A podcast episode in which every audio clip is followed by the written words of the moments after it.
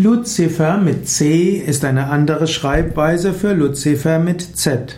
Wenn du mehr wissen willst über Luzifer, dann schaue nach in Wiki mit dem Stichwort Luzifer mit Z.